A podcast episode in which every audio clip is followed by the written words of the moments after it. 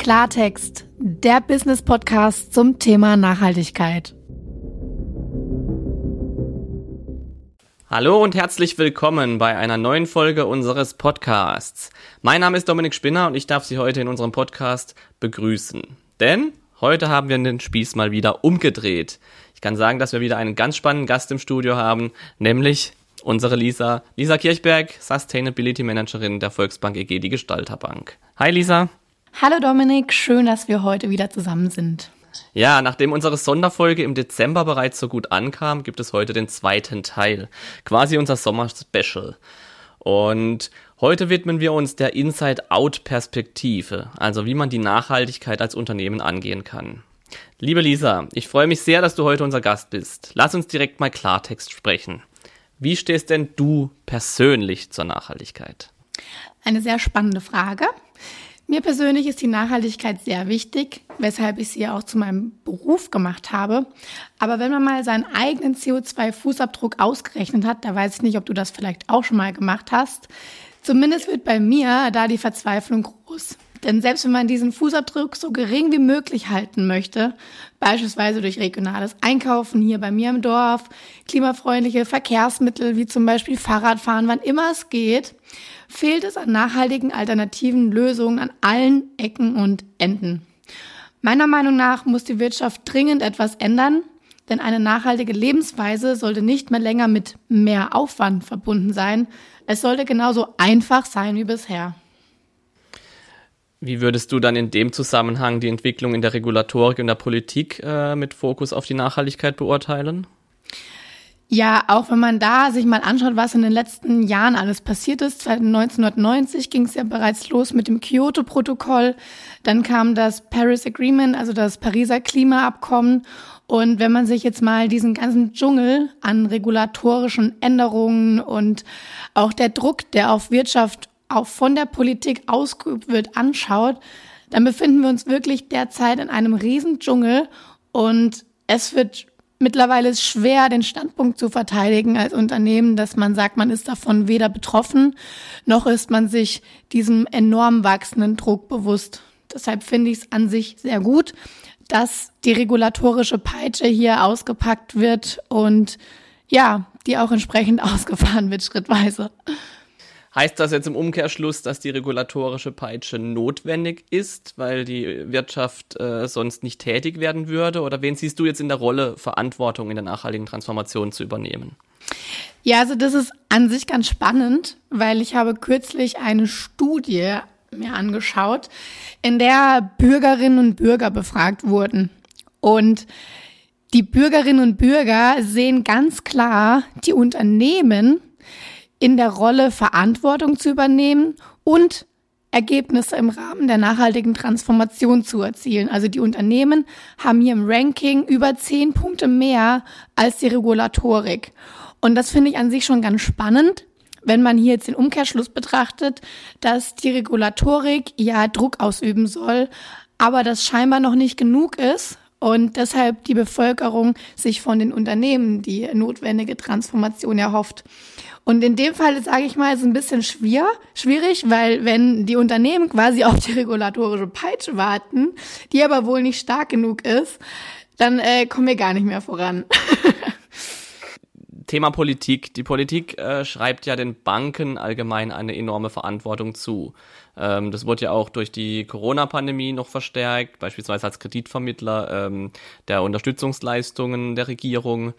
Ähm, wie sieht es jetzt da in Richtung nachhaltiger Transformation aus? Ähm, die Politik sagt schon, die Banken sind verantwortlich dafür, die nachhaltige Transformation der Wirtschaft zu befähigen und diese zu finanzieren. Ähm, das ist ja schon eine große Verantwortung. Wie kann denn eine Bank dieser Rolle deiner Meinung nach gerecht werden? Ja, es spielt so ein bisschen auf das ein, was ich gerade eben auch gesagt hatte. Denn die nachhaltige Transformation muss ja finanziert werden. Viele sind sich noch nicht so ganz bewusst, welche Rolle jetzt die Bank darin hat, aber wir sind Geldgeber und demnach tragen wir eine enorme Verantwortung, diesen Geldstrom auch richtig zu lenken. Natürlich gibt es noch keine einheitliche Definition von richtig, aber zusätzlich man muss einfach festhalten, dass man nicht auf diese regulatorische Peitsche warten soll, denn die Bevölkerung setzt auf uns als Unternehmen und wenn wir nicht liefern, wer dann? Und da finde ich auch immer ganz spannend, in den Stakeholder-Dialog zu gehen, um beispielsweise auch die Stimme der Kunden zu verstehen und entsprechend als Anregung für die Kreation von Lösungen zu verwenden. Jetzt ist Nachhaltigkeit ja ein Wort mit vielen Bedeutungen. Was steckt denn genau dahinter? Ja, also die Nachhaltigkeit ist tatsächlich ein Wort, was, glaube ich, jeder, mit dem man spricht und den man kennt, äh, anders interpretiert. Ich finde, es hängt auch sehr viel mit Persönlichkeit zusammen, wo ich herkomme, was ist meine, meine Kultur, meine Religion, in was für einem Ort auf der Welt lebe ich? Ist er bereits schon stark vom Klimawandel betroffen oder eher noch in der behüteten Region, wie jetzt beispielsweise die Ortenau? Wir sind ja extremst gesegnet, noch. Und all diese Faktoren und noch viel mehr prägen meines Erachtens auch das Verständnis der Nachhaltigkeit. Und demnach ist es meiner Meinung nach sehr wichtig, dass man, wenn man die Nachhaltigkeit angeht, auch unternehmensweit ein einheitliches Verständnis formuliert, mit dem sich aber auch die Mitarbeiterinnen und Mitarbeiter alle identifizieren können, weil nur dann steht auch jeder hinter diesem Verständnis, was man sich auf die Fahne schreibt. Okay, ja, das wird äh, sicherlich ein spannender Faktor sein, ähm, alle Mitarbeiterinnen und Mitarbeiter mitzunehmen. Ähm, aber da greife ich schon ein bisschen vor. Wenn ich jetzt als Unternehmen beschlossen habe, mich diesem wichtigen Thema anzunehmen, was ich doch hoffe, gibt es etwas Bestimmtes zu beachten? Ja, da hat die Wissenschaft eine ganz interessante Matrix ähm, in der Anwendung. Und zwar besteht diese aus vier Perspektiven. Power, Politics, Privilege und Ethics. Und diese vier Perspektiven sind meiner Meinung nach sehr wichtig, dass man sich, sich dessen bewusst ist, dass diese vier Perspektiven bestehen. Kann man sich natürlich fragen, was steckt denn hinter diesen vier Perspektiven? Und das ist natürlich von Branche zu Branche unterschiedlich. Aber um jetzt einfach mal Beispiele zu nennen, Power ist natürlich der übergeordnete Klimawandel, ist aber auch die Politik, die Regulatorik, aber auch im, in, dem, in der Branche selbst. Was für Kräfte wirken darauf ein? Eine veränderte Kundennachfrage kann auch eine Power sein. Bei Politics ist dann eben die internationale, nationale, aber auch die verbundweite oder branchenübergreifende Regulatorik, die da vorherrscht und entsprechend Dinge vorgibt, der man natürlich gerecht werden muss. Dann haben wir das Privilege. Da gilt es natürlich zu beachten, was für Vorteile habe ich, habe ich vielleicht kurze Wege der Kommunikation, steht eventuell die Führungsebene 100 Prozent hinter diesem Thema und befähigt es auf dem Weg und vieles mehr. Und abschließend hätte man dann noch die Perspektive Ethics. Ethics wird ja in der, ähm, in der Wissenschaft bezeichnet als do no harm, also füge keinen Schaden hinzu. Ist natürlich auch sehr übergeordnet, aber dieser ethische Aspekt sollte nicht nur in der Nachhaltigkeit bedacht werden, sondern man sollte sich immer darüber bewusst sein, was für Auswirkungen hat mein Handeln, sei es ein Produkt, eine Dienstleistung und was auch immer. Jetzt spricht ganz Deutschland ja über den DNK, den Deutschen Nachhaltigkeitskodex. Ähm, die Volksbank EG, die Gestalterbank, ist seit ihrer Fusion 2020 berichtspflichtig, da sie über 500 Mitarbeiterinnen und Mitarbeiter hat. Ähm, welchen Nutzen kann der DNK denn stiften? Es gibt natürlich noch andere Regelwerke, aber die, die, der DNK ist in Deutschland sehr bekannt. Er ist auch an sich in seinem Format sehr einfach in der Handhabung mit seinen 20 Kriterien und zum, zunächst gilt es natürlich zu prüfen, ob man selbst berichtspflichtig ist. Wenn man das nicht ist, dann kann der DNK trotzdem ein interessantes Rahmenwerk dafür sein, um sich den mal heranzuziehen und zu schauen, wenn ich berichten müsste, wo könnte ich denn heute schon was berichten? Und somit Dadurch, dass der DNK diese Nachhaltigkeit in seinen Kriterien ganzheitlich abdeckt, ist es natürlich auch ein Mittel für eine ganzheitliche Status Quo-Analyse, wo man heute steht und wo man dann auch schon Lücken identifizieren kann, wo man merkt, oh je, hier müsste ich aber wirklich was tun, weil wenn ich morgen berichtspflichtig werde, wäre ich komplett blank. Das erste, was ich vor ein paar Jahren von dir gelernt habe, waren ja diese 17 Sustainable Development Goals. Ähm, wie kann man sich diese denn strategisch zunutze machen ähm, für die Nachhaltigkeitsarbeit? Ja, also die Sustainable Development Goals sind ja 17 globale Nachhaltigkeitsziele, auch kurz genannt SDGs. Und diese 17 Ziele bilden eben global die Nachhaltigkeit ganzheitlich ab. Sind natürlich alle auch in irgendeiner Form im DNK verankert, aber ist halt eine andere Art und Weise der, äh, zum Vorgehen. Und diese 17 Sustainable Development Goals können natürlich auch ganzheitlich als Nachhaltigkeit betrachtet werden.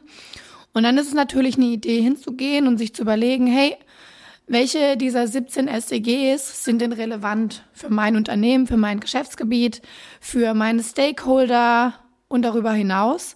Und dann kann man sich, wenn man sich nicht diese 17 komplett auf die Fahne schreiben will, was auch irgendwo, ja, eventuell einfacher ist, mal kleiner anzufangen, als gleich zu sagen, nächstes Jahr will ich alle 17 SDGs erfüllen, dass man sich hier einfach Fokus-SDGs rauszieht und diese als Basis benutzt, um zu schauen, welche Dienstleistungen, Produkte etc. würden denn in diese, in, dieses, in diese Auswahl an SDGs einzahlen. Und so können die natürlich auch strategisch als Basis verwendet werden. Okay, so, jetzt nehmen wir mal an, ich habe ein einheitliches Nachhaltigkeitsverständnis in meinem Unternehmen verankert und die Basis meiner Nachhaltigkeitsstrategie steht. Wie mache ich jetzt weiter? Wie kann ich denn jetzt die Nachhaltigkeit darüber hinaus in meinem Unternehmen verankern? Da gibt es natürlich kein Allerheilmittel, aber ich kann jetzt den Zuhörern und Zuhörern natürlich verraten, wie wir es bei uns gelöst haben. Wir haben ja mittlerweile auch knapp 1000 Mitarbeiter und Mitarbeiterinnen. Zunächst ist natürlich die Vorstandsunterstützung sehr wichtig, denn wie wir jetzt auch in den letzten Minuten gemeinsam gequatscht haben, es bedarf einfach dieser übergeordneten Kraft, um auch hier die Wichtigkeit, aber auch die Freiheiten, Ressourcen, Kapazitäten etc. einfach sicherzustellen, weil ohne das geht's nicht. Und dann haben wir natürlich den Nachhaltigkeitsbeauftragten und das Sustainability Manager oder wie auch immer. Das bin in dem Fall ich. Auch dieser kann natürlich unterschiedliche Rollen einnehmen. Es gibt natürlich welche, die sich rein um das Regulatorische kümmern. Das ist dann besser angesiedelt in der, im Controlling, Steuerung. Dann gibt es natürlich welche, die sich rein um das Innovative kümmern. Da ist natürlich die Unternehmensentwicklung ganz spannend. Das muss eben das jedes Unternehmen für sich auch entscheiden, wo dieserjenige angesiedelt ist und was dieserjenige für Kernaufgaben hat. Bei uns ist es so, dass ich eher eine übergeordnete Funktion habe und die Fäden in der Hand halte, weil wir mittlerweile, wo wir auch stolz drauf sein können, geht so viel bei uns intern im Sinne der Nachhaltigkeit, dass wir hier, um Punkt drei zu nennen, Nachhaltigkeitspartner in jedem Bereich benannt haben, die für das Thema brennen, die aber auch sich damit gut auskennen und die eben auch Projekte und Kommunikation im eigenen Team rund um die Nachhaltigkeit steuern. Und zu guter Letzt bietet sich meiner Meinung nach auch eine Art Kernteam oder Lenkungskreis an, der sich mit Führungsvertretungen, am bestenfalls natürlich auch Vorstandsvertretungen, in regelmäßigen Abständen trifft, wo einfach strategische Weichenstellungen, aber auch Entwicklungspotenziale etc. besprochen werden. Okay, welche Rolle spielt denn so die Betriebsorganisation? Ich glaube, ähm, das ist so ein Faktor, den man, an den man zunächst denkt. Licht ausmachen und Co. ähm, wobei das natürlich sicherlich viel mehr äh, noch darin steckt. Äh, und also welche Rolle spielt denn die Betriebsorga jetzt in dem Fall unter Nachhaltigkeitsaspekten? Wo sind hier die größten Hebel? Meiner Meinung nach ist die Betriebsorganisation das Herzstück der Nachhaltigkeitsstrategie, weil eine Strategie spiegelt sich in dieser Aufstellung der Betriebsorganisation. Es ist immer einfach zu sagen, sein Produktportfolio etc. zu optimieren, aber der Kern der Organisation muss natürlich auch diesen Werten und diesem Ambitionsniveau entsprechen, weil sie ist meiner Meinung nach der Spiegel unserer selbst, heißt einige Unternehmen oder viele Unternehmen, beispielsweise jetzt auch die Volksbanken, schreiben sich ja auch die regionale Nähe, das Dasein in Präsenz auf die Fahne. Wir sind keine reine Online-Bank. Und da ist natürlich dieser Touchpoint zum Kunden, ja, also die Filiale vor Ort, schon auch ein Aushängeschild dafür, wie wichtig einem denn diese Nachhaltigkeit denn so wirklich ist und welches Verständnis oder Gefühl auch dem Kunden, wenn er diese Bank betritt, entsprechend auch vermittelt wird. Ist natürlich nur ein ganz kleiner Teil, zählt natürlich auch die CO2-Bilanz etc. mit rein. Aber diese, diese wichtige Rolle als Spiegel finde ich enorm, enorm ähm, hoch anzusiedeln. Stichwort CO2-Bilanz, da denke ich jetzt gleich wieder an das Thema Dienstwagen. Ähm, sicherlich noch eine heilige Kuh. ähm, also das dient ja schon in sehr vielen Unternehmen noch als klassisches Statussymbol. Was sind denn deine Gedanken zum Thema Dienstwagen? Ja, so wie du jetzt richtig betont hast, wie der Name auch sagt, es ist ein Dienstwagen und nicht das private Vergnügen. Dieser Dienstwagen muss dem Dienst der Arbeit dienen. Und im Sinne der nachhaltigen Transformation kann der Dienstwagen meiner Meinung nach sogar ein Befähiger sein. Denn wenn wir uns die zunehmende Spaltung der Gesellschaft und die steigenden Spritpreise anschauen, da wird Autofahren richtig teuer. Und äh, demnach sollte man sich auch ernsthaft überlegen, wer denn meine Zielgruppe im Rahmen meines Dienstes ist. Jetzt um ein Beispiel zu nennen, ist man Führungskraft und meine Zielgruppe in Anführungsstrichen sind sozusagen die Mitarbeiterinnen und Mitarbeiter oder die allgemeinen Kunden und Kundinnen der Bank, so sollte ich überlegen, ob mein Dienstwagen auch das Nachhaltigkeitsverständnis der Bank verkörpert oder nicht. Hat also auch was mit Glaubwürdigkeit zu tun. Denn in den meisten Arbeitsverträgen steht beispielsweise auch, dass man nach extern hin die Werte des Unternehmens verkörpern soll. Und ich bin hierzu also übergeordnet verpflichtet, so zu handeln. Jetzt bin ich beispielsweise im Vertrieb tätig, also es gilt egal für welche Branche und ich berate Kundinnen und Kunden zu Nachhaltigkeitsthemen, ist es doch alles andere als glaubwürdig, wenn mein Auftritt dem nicht entspricht. Also wenn der Kunde, wenn der Kunde allerdings sieht, dass ich beispielsweise selbst mit einem E-Fahrzeug vor dessen Tür stehe, nimmt er automatisch an, ich habe Ahnung von Nachhaltigkeit und bin genau der oder die Richtige, ihn auch zu diesem Thema zu beraten. Kann also auch ein Wettbewerbsvorteil sein. Und dieser Wirkungskette sollte man sich bewusst sein und demnach auch den Status quo mal kritisch hinterfragen, egal was die Unternehmensrichtlinie dazu sagt. Denn ich sehe das zusätzlich auch als Bottom-up-Bewegung, sodass die, die oberste Etage keine Chance mehr hat, äh, wenn man dem Ruf seines Unternehmens wahren möchte. Aber abschließend nochmal der Hinweis, diese Meinung ist rein auf den Dienstwagen bezogen. Auf was anderes hat der, als Unternehmen an sich wenig Einfluss. Ja, da gilt es vielleicht auch mal die ein oder andere schmerzhafte Entscheidung zu fällen ähm, in dieser Transformation. Ähm, Stichwort Transformation. Wir sprechen ja immer von der na nachhaltigen Transformation, wie auch schon von der digitalen Transformation und so weiter. Ähm, das Wort bedeutet ja auch im weitesten Sinne Umbau. Wie kann man denn vorgehen, um weitere Hebel oder auch Lücken im Unternehmen zu identifizieren, die man angehen sollte? Ja, das deckt sich auch so ein bisschen mit dem, was wir vorhin gesagt haben. Also wir haben DNK oder unsere Focus Sustainable Development Goals bereits ausgesucht. Auch das Nachhaltigkeitsverständnis steht.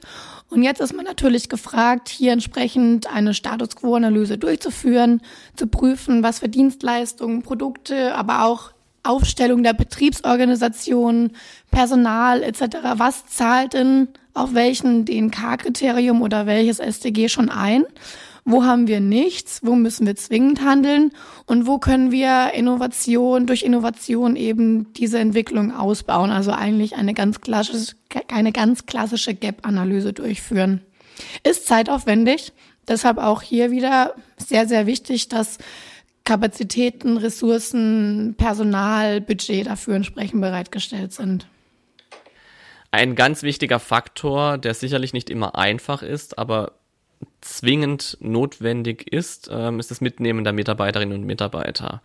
Ähm, wie gestaltest du denn die interne Kommunikation zu diesem wichtigen Thema? Wie begeisterst du die Mannschaft? Also die Kommunikation sowohl intern und extern ist das A und O. Wir haben glücklicherweise eine sehr moderne Ausstattung, also sehr moderne Medien zur internen Kommunikation im Einsatz, welche natürlich die Kommunikation auch stark vereinfachen.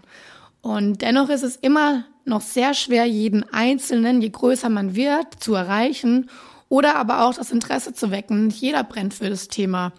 Und unter anderem deshalb haben wir seit knapp vier Wochen beispielsweise auch ein selbst kreiertes Lernmodul für alle Kolleginnen und Kollegen zum Basiswissen Nachhaltigkeit freigeschaltet, um auf diesem Weg eine, ein unternehmensweites, einheitliches Nachhaltigkeitsverständnis zu setteln, zu formen. Und wir sind derzeit sehr zufrieden, denn unser Lernmodul kommt sehr gut an. So, jetzt haben wir uns doch schon einige Minuten über das Thema Nachhaltigkeit im Unternehmen unterhalten und nähern uns so langsam der Zielgeraden unseres heutigen Gesprächs. Lisa, du hast jetzt noch die Möglichkeit, äh, wie unsere Gäste in der Regel auch immer, unseren Zuhörern noch was mitzugeben. Die Bühne gehört jetzt noch einmal dir. Ja, also du hast mir schon ja viele Fragen gestellt, aber ich möchte final nochmal festhalten, dass jeder Schritt in die richtige Richtung zählt, in die nachhaltige Richtung. Und falls ihr, liebe Zuhörer und Zuhörerinnen, noch nicht gestartet habt, fangt einfach an. Falls ihr schon dabei seid, seid mutig und traut euch neue Wege zu gehen. Denn Veränderungen brauchen Zeit und so auch die Nachhaltigkeit. Ja, dem habe ich nichts mehr hinzuzufügen. Ähm, für Sie, liebe Zuhörerinnen und Zuhörer, gibt's noch weitere Infos auf unserer Website ähm, zu dem ganzen Thema. Ähm, nächsten Monat begrüßen wir wieder einen externen Gast. Seien Sie schon mal gespannt, wer da bei uns zu Gast sein wird. Ansonsten, liebe Lisa, herzlichen Dank für die Einblicke und Impulse. In diesem Sinne, bis bald an unsere treuen Zuhörerinnen und Zuhörer. Danke, tschüss. Tschüss.